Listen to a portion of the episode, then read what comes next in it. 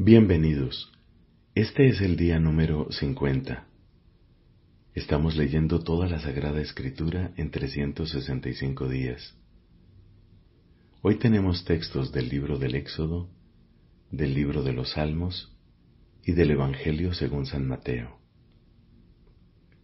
Pidamos, clamemos el don del Espíritu Santo para recibir con sabiduría y practicar con amor y obediencia la palabra que se va a proclamar. En el nombre del Padre y del Hijo y del Espíritu Santo. Amén. Éxodo, capítulo 31. El Señor habló a Moisés en estos términos. Yo designé a Besalel, hijo de Uri, hijo de Hur, de la tribu de Judá, y lo llené del Espíritu de Dios para conferirle habilidad, talento y experiencia en la ejecución de toda clase de trabajos, tanto para idear proyectos y realizarlos en oro, plata o bronce, como para labrar piedras de engaste, tallar la madera o hacer cualquier otro trabajo. Junto con él puse a Oholiab, hijo de Ahisamac, de la tribu de Dan, y doté de una habilidad especial a todos los artesanos competentes, a fin de que puedan ejecutar lo que les he ordenado, a saber, la carpa del encuentro, el arca del testimonio, la tapa que la cubre y todo el mobiliario del santuario, la mesa con sus utensilios, el candelabro de oro puro con todos sus accesorios, y el altar de los perfumes. El altar de los holocaustos y todos sus utensilios, y la fuente con su base. Las vestiduras litúrgicas, o sea, las vestiduras sagradas para el sacerdote Aarón y las que usarán sus hijos para las funciones sacerdotales. El óleo de la unción y el incienso aromático para el santuario en la ejecución de todas estas cosas, ellos obrarán conforme a todo lo que yo te he ordenado. El Señor dijo a Moisés, Habla a los israelitas en los siguientes términos. No dejen nunca de observar mis sábados, porque el sábado es un signo puesto entre yo y ustedes, a través de las generaciones, para que ustedes sepan que yo, el Señor, soy el que los santifico. Observarán el sábado porque es sagrado para ustedes. El que lo profane será castigado con la muerte. Sí, todo el que haga algún trabajo ese día será excluido de su pueblo. Durante seis días se trabajará, pero el séptimo será un día de descanso solemne consagrado al Señor. El que trabaje en sábado será castigado con la muerte. Los israelitas observarán el sábado, celebrándolo a través de las generaciones como signo de alianza eterna. Será un signo perdurable entre yo y los israelitas, porque en seis días el Señor hizo el cielo y la tierra, pero el séptimo día descansó y retomó aliento. Cuando el Señor terminó de hablar con Moisés en la montaña del Sinaí, le dio las dos tablas del testimonio, tablas de piedra escritas por el dedo de Dios. Cuando el pueblo vio que Moisés demoraba en bajar de la montaña, se congregó alrededor de Aarón y le dijo, Fabrícanos un Dios que vaya al frente de nosotros, porque no sabemos qué le ha pasado a Moisés, ese hombre que nos hizo salir de Egipto. Aarón les respondió, Quiten a sus mujeres, a sus hijos y a sus hijas las argollas de oro que llevan prendidas a sus orejas y tráiganlas aquí. Entonces todos se quitaron sus aros y se los entregaron a Aarón. Él recibió el oro, lo trabajó con el cincel e hizo un ternero de metal fundido. Ellos dijeron entonces, Este es tu Dios Israel, el que te hizo salir de Egipto. Al ver esto, Aarón erigió un altar delante de la estatua y anunció en alta voz, Mañana habrá fiesta en honor del Señor. Y a la mañana siguiente, bien temprano, ofrecieron holocaustos y sacrificios de comunión. Luego el pueblo se sentó a comer y a beber, y después se levantó para divertirse. El Señor dijo a Moisés, Baja enseguida, porque tu pueblo, ese que hiciste salir de Egipto, se ha pervertido. Ellos se han apartado rápidamente del camino que yo les había señalado, y se han fabricado un ternero de metal fundido. Después se postraron delante de él, le ofrecieron sacrificios y exclamaron, Este es tu Dios Israel el que te hizo salir de Egipto. Luego le siguió diciendo, Ya veo que este es un pueblo obstinado, por eso déjame obrar, mi ira arderá contra ellos y los exterminaré. De ti, en cambio, suscitaré una gran nación.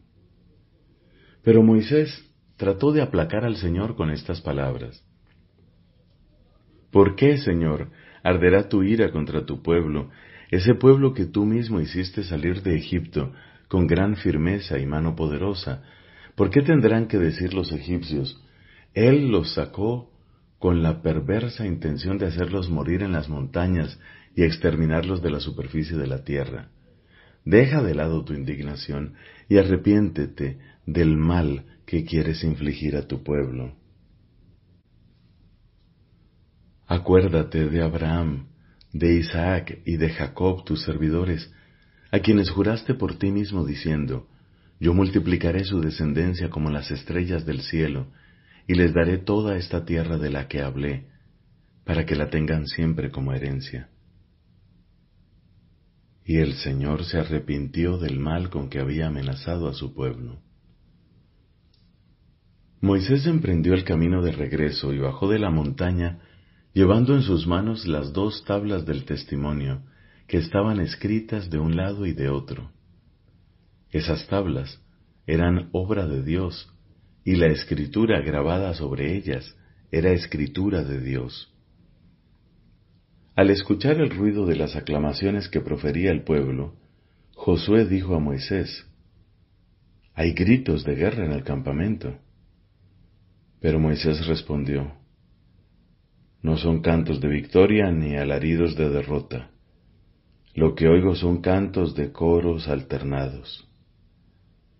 Cuando Moisés estuvo cerca del campamento y vio el ternero y las danzas, se enfureció y arrojando violentamente las tablas que llevaba en sus manos, las hizo añicos al pie de la montaña. Después tomó el ternero que habían hecho, lo quemó y lo trituró hasta pulverizarlo, Luego esparció el polvo sobre el agua y se la hizo beber a los israelitas. Moisés dijo a Aarón, ¿qué te ha hecho este pueblo para que lo indujeras a cometer un pecado tan grave? Pero Aarón respondió, Te ruego, Señor, que reprimas tu enojo. Tú sabes muy bien que este pueblo está inclinado al mal. Ellos me dijeron, Fabrícanos un Dios que vaya al frente de nosotros, porque no sabemos qué le ha pasado a Moisés, ese hombre que nos hizo salir de Egipto. Entonces les ordené, el que tenga oro que se desprenda de él. Ellos me lo trajeron, yo lo eché al fuego, y salió este ternero. Cuando Moisés vio el desenfreno del pueblo, porque Aarón le había tolerado toda clase de excesos, exponiéndolo así a la burla de sus enemigos, se paró a la entrada del campamento y exclamó, Los que están de parte del Señor, vengan aquí. Todos los hijos de Leví se agruparon a su alrededor, y él les dijo, Así habla el Señor el Dios de Israel, que cada uno se arme de su espada, recorran el campamento pasando de una puerta a otra y maten sin tener en cuenta si es hermano, amigo o pariente. Los levitas cumplieron la orden de Moisés y aquel día cayeron unas tres mil personas del pueblo. Entonces Moisés dijo, Reciban hoy la investidura sacerdotal de parte del Señor, uno a costa de su hijo, otro a costa de su hermano, y que él les dé hoy una bendición.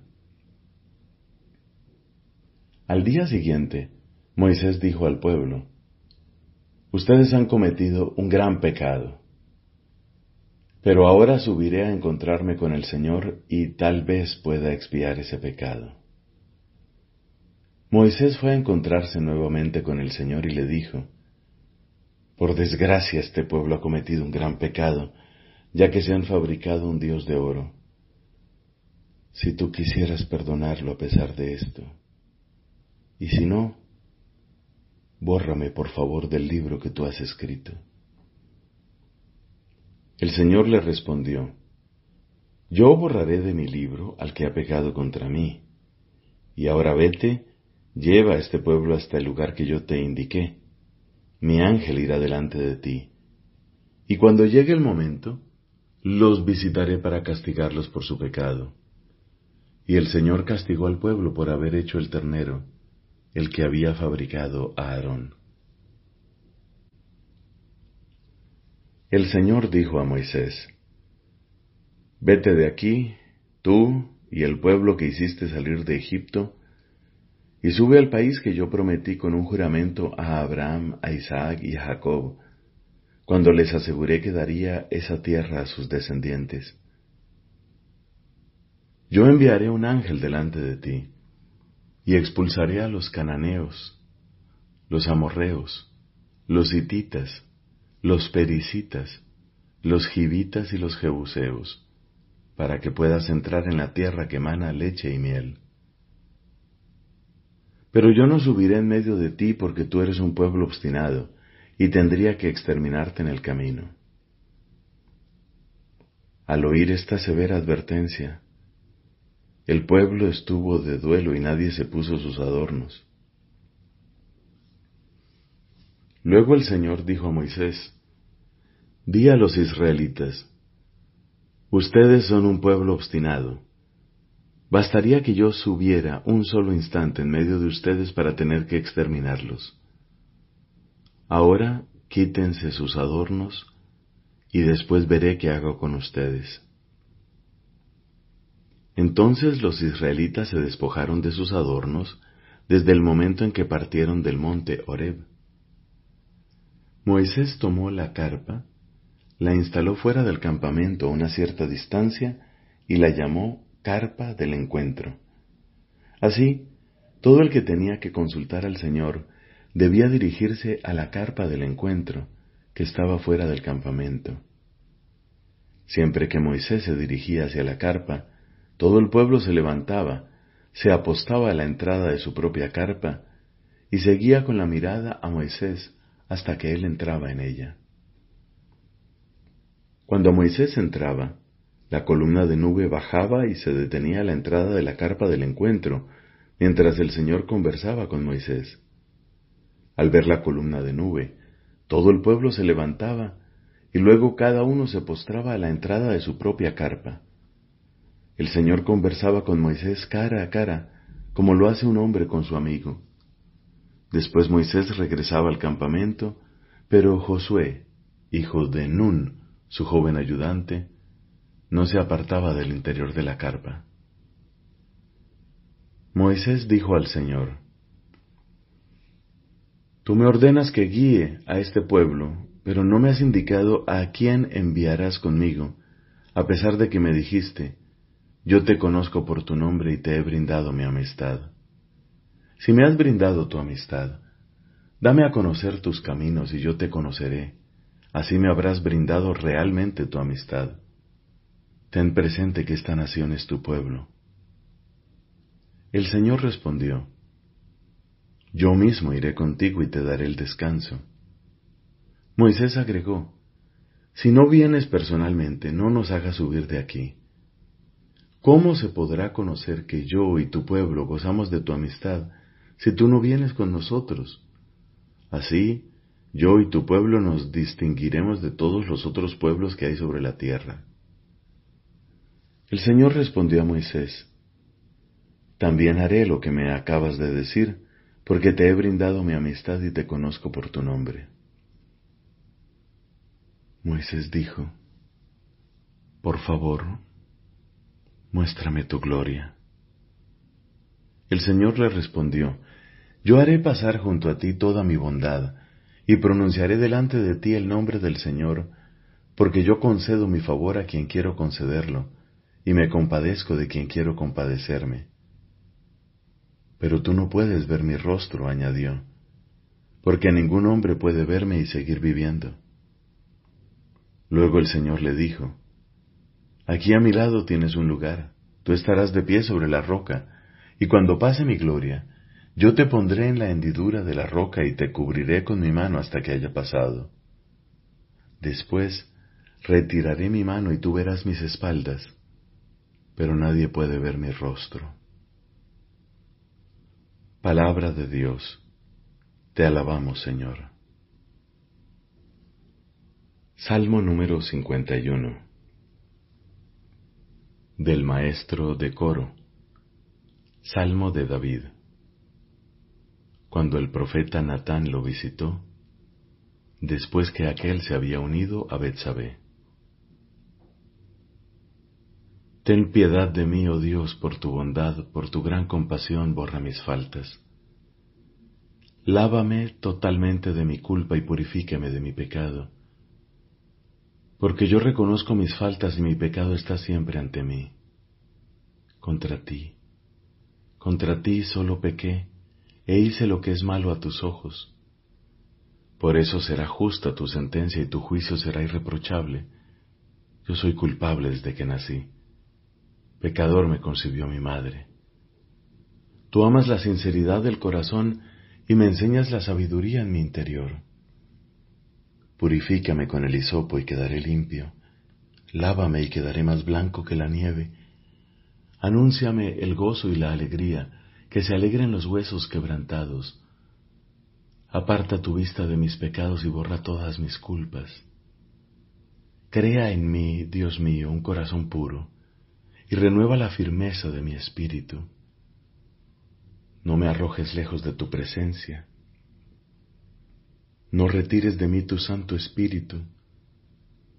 Devuélveme la alegría de tu salvación. Que tu Espíritu generoso me sostenga. Yo enseñaré tu camino a los impíos, y los pecadores volverán a ti. Líbrame de la muerte, Dios Salvador mío, y mi lengua anunciará tu justicia. Abre mis labios, Señor, y mi boca proclamará tu alabanza. Los sacrificios no te satisfacen si ofrezco un holocausto, no lo aceptas. Mi sacrificio es un espíritu contrito.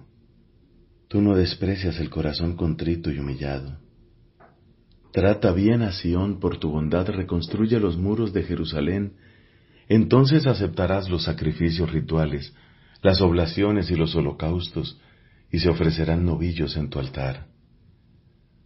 Padre, te da gloria tu Hijo en el Espíritu Santo, como era en el principio, ahora y siempre, por los siglos de los siglos. Amén.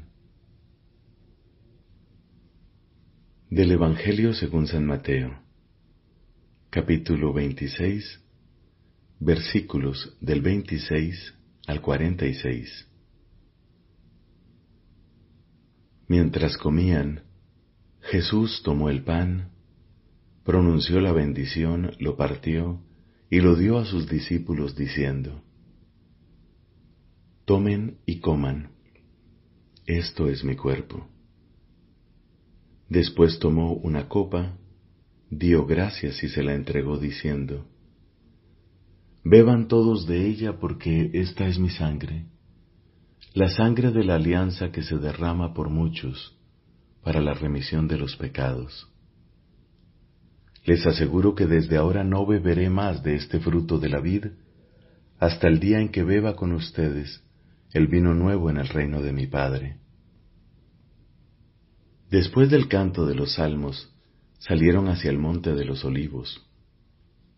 Entonces Jesús les dijo, Esta misma noche ustedes se van a escandalizar a causa de mí, porque dice la Escritura, heriré al pastor y se dispersarán las ovejas del rebaño. Pero después que yo resucite, iré antes que ustedes a Galilea. Pedro, tomando la palabra, le dijo, Aunque todos se escandalicen por tu causa, yo no me escandalizaré jamás. Jesús le respondió, Te aseguro que esta misma noche, antes que cante el gallo, me habrás negado tres veces. Pedro le dijo, Aunque tenga que morir contigo, jamás te negaré. Y todos los discípulos dijeron lo mismo. Cuando Jesús llegó con sus discípulos a una propiedad llamada Getsemaní, les dijo, Quédense aquí, mientras yo voy allí a orar. Y llevando con él a Pedro y a los dos hijos de Zebedeo, comenzó a entristecerse y a angustiarse. Entonces les dijo, Mi alma siente una tristeza de muerte. Quédense aquí velando conmigo. Y adelantándose un poco, cayó con el rostro en tierra orando así. Padre mío, si es posible, que pase lejos de mí este cáliz, pero no se haga mi voluntad sino la tuya. Después volvió junto a sus discípulos y los encontró durmiendo. Jesús dijo a Pedro, ¿Es posible que no hayan podido quedarse despiertos conmigo ni siquiera una hora? Estén prevenidos y oren para no caer en tentación, porque el espíritu está dispuesto, pero la carne es débil se alejó por segunda vez y suplicó, Padre mío, si no puede pasar este cáliz sin que yo lo beba, que se haga tu voluntad. Al regresar los encontró otra vez durmiendo, porque sus ojos se cerraban de sueño. Nuevamente se alejó de ellos y oró por tercera vez repitiendo las mismas palabras. Luego volvió junto a sus discípulos y les dijo, Ahora pueden dormir y descansar. Ha llegado la hora en que el Hijo del Hombre va a ser entregado en manos de los pecadores. Levántense, vamos. Ya se acerca el que me va a entregar. Palabra del Señor. Gloria a ti, Señor Jesús. Dios creó al hombre a su imagen y lo estableció en su amistad. Criatura espiritual, el hombre no puede vivir esta amistad más que en la forma de libre sumisión a Dios. Esto es lo que expresa la prohibición hecha al hombre de comer del árbol del conocimiento del bien y del mal porque el día que comieres de él morirás sin remedio. El árbol del conocimiento del bien y del mal evoca simbólicamente el límite infranqueable que el hombre, en cuanto criatura, debe reconocer libremente y respetar con confianza. El hombre depende del Creador está sometido a las leyes de la creación y a las normas morales que regulan el uso de la libertad. El hombre tentado por el diablo dejó morir en su corazón la confianza hacia su Creador y abusando de su libertad desobedeció al mandamiento de Dios. En esto consistió el primer pecado del hombre. En adelante todo pecado será una desobediencia a Dios y una falta de confianza en su bondad. En este pecado el hombre se prefirió a sí mismo en lugar de Dios y por ello despreció a Dios.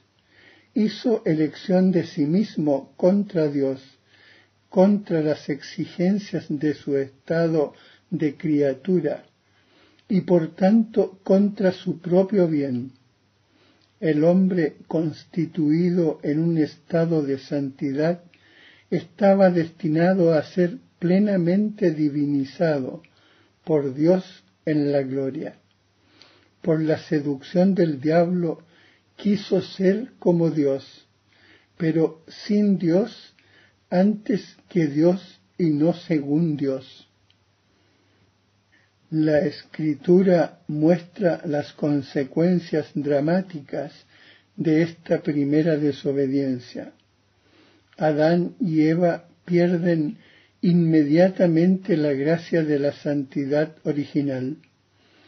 Tienen miedo de Dios, de quien han concebido una falsa imagen, la de un Dios celoso de sus prerrogativas.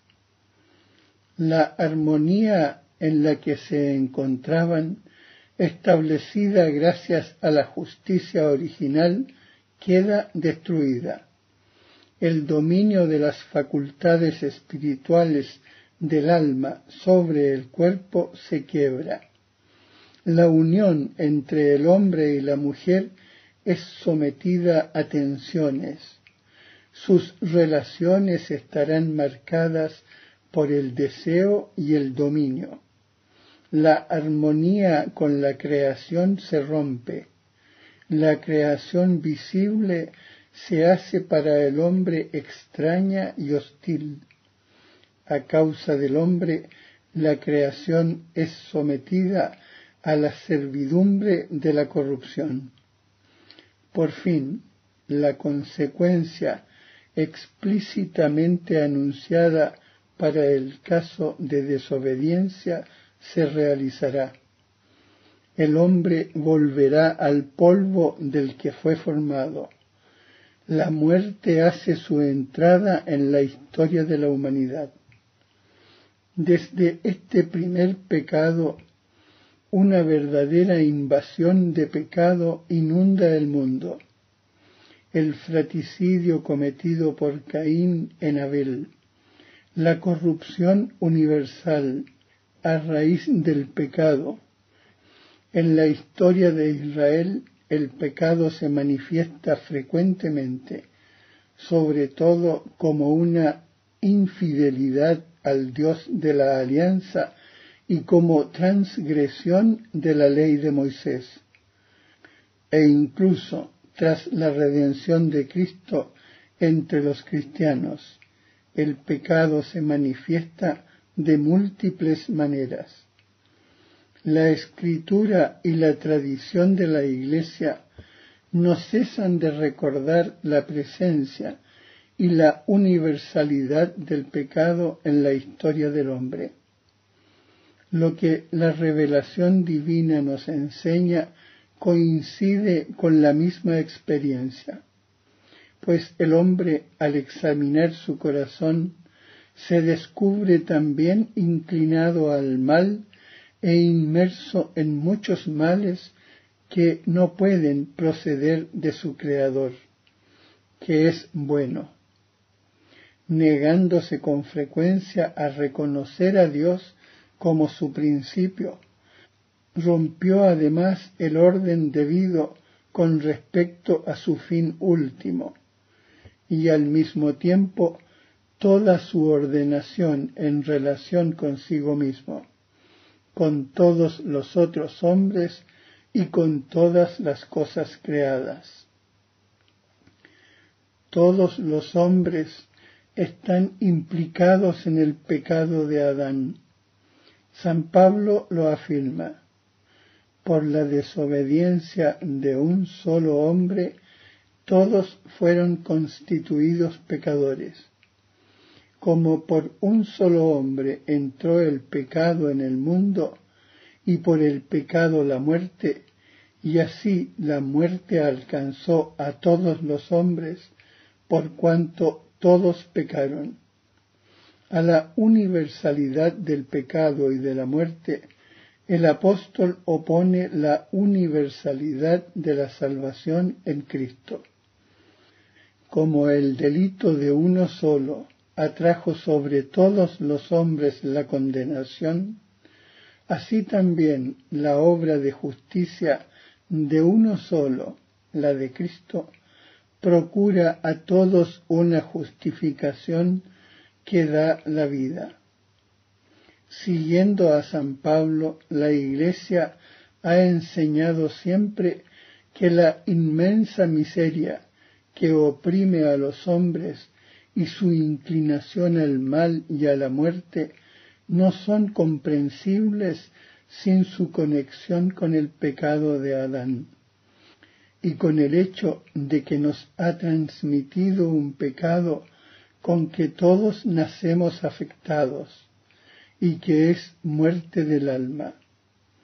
Por esta certeza de fe, la Iglesia concede el bautismo para la remisión de los pecados incluso a los niños que no han cometido pecado personal.